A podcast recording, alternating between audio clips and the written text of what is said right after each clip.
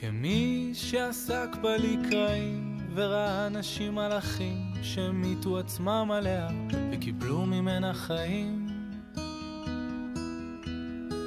Aujourd'hui, avec votre permission, vous venez d'entendre sur fond musical une mélodie extraordinaire qui dépasse en fait le degré de la musique et qui, dans les paroles, nous plonge dans une vision essentielle de la Torah.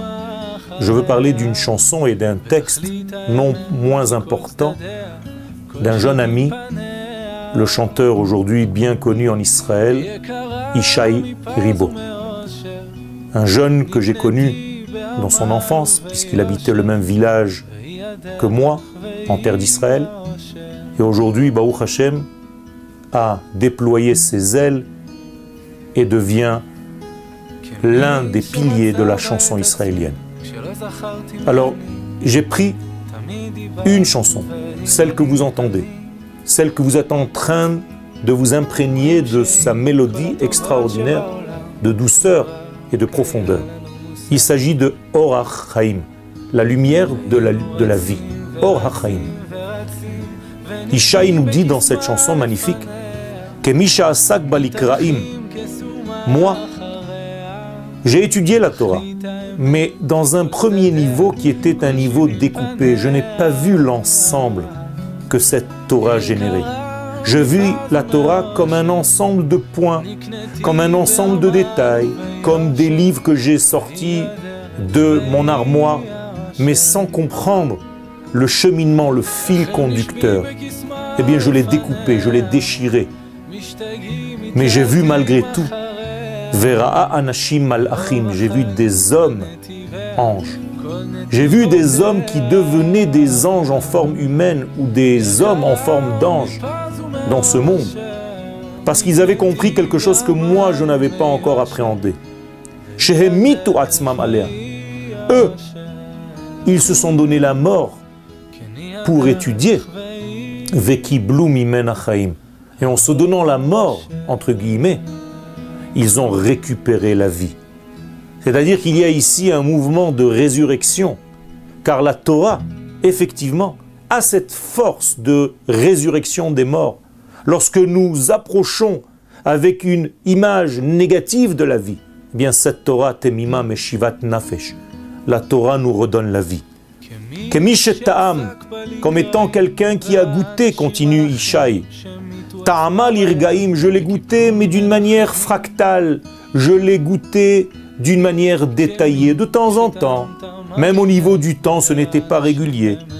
Vera'a anashim, mais malgré tout, j'ai pu voir des hommes, be'emet meusharim, qui étaient réellement heureux. Pourquoi?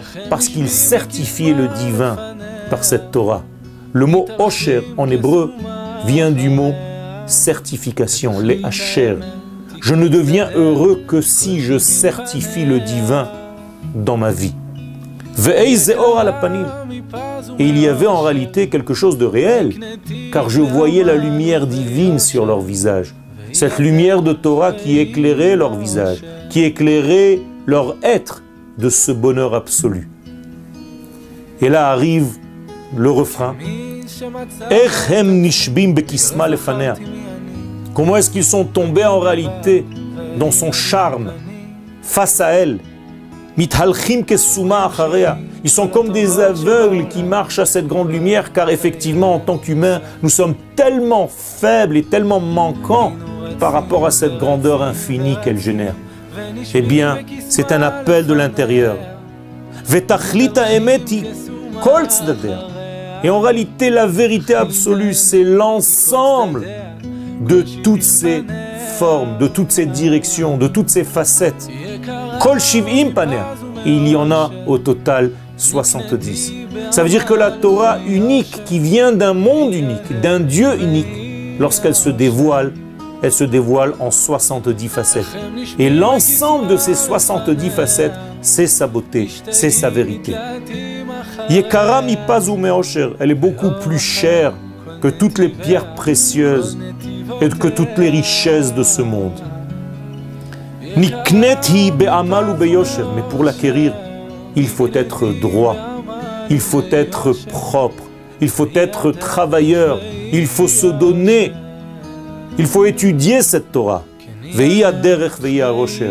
Et quiconque arrive à pénétrer dans son chemin devient en réalité un homme heureux, un homme plein de bonheur, plein de droiture. Et quelque chose est arrivé, beaucoup plus que tout ce que je viens de dire jusqu'à maintenant. En étudiant la Torah, je me suis retrouvé moi-même. J'ai rencontré l'être que j'avais perdu, en l'occurrence, moi. Parce qu'il y a eu des moments dans la vie où je ne savais pas qui j'étais, où je ne savais plus qui j'étais, où j'ai oublié. Et là, la Torah m'a fait revenir à moi. C'est extraordinaire ce retour à soi-même, à mon identité profonde, à mon moi profond. Et c'est toujours elle qui est là, présente, car elle est de l'ordre de l'infini. Et c'est elle qui m'éclaire, c'est elle qui me donne la lumière, c'est elle qui me donne le chemin à suivre, c'est elle qui me donne la vie, tout simplement. Alors on dit, on a l'habitude de dire que la Torah, c'est tout le bien et tous les bienfaits de ce monde. Imra si seulement nous avions l'idée, une quelconque idée, une notion de ce qu'elle représente, cette Torah. Eh bien, on serait sans cesse en train de la poursuivre, de courir, de courir et encore de courir.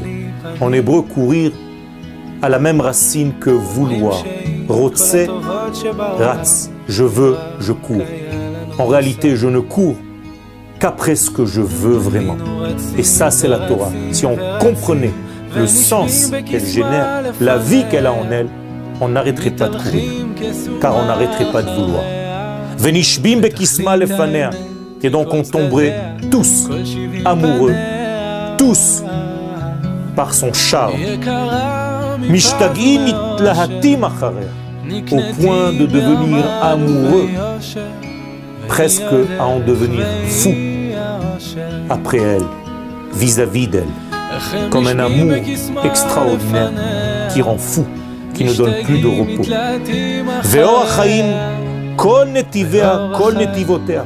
Et la lumière de la vie, avec tous ses chemins, toutes ses ramifications, elle est, comme on l'a dit tout à l'heure, beaucoup plus chère que les pierres précieuses, et que l'argent, et que la richesse. Il faut l'acquérir. Il est grand temps de s'y mettre avec droiture, avec équité. Vehi derech, vehi c'est elle le chemin de notre vie et c'est elle notre grand bonheur. Todarabah.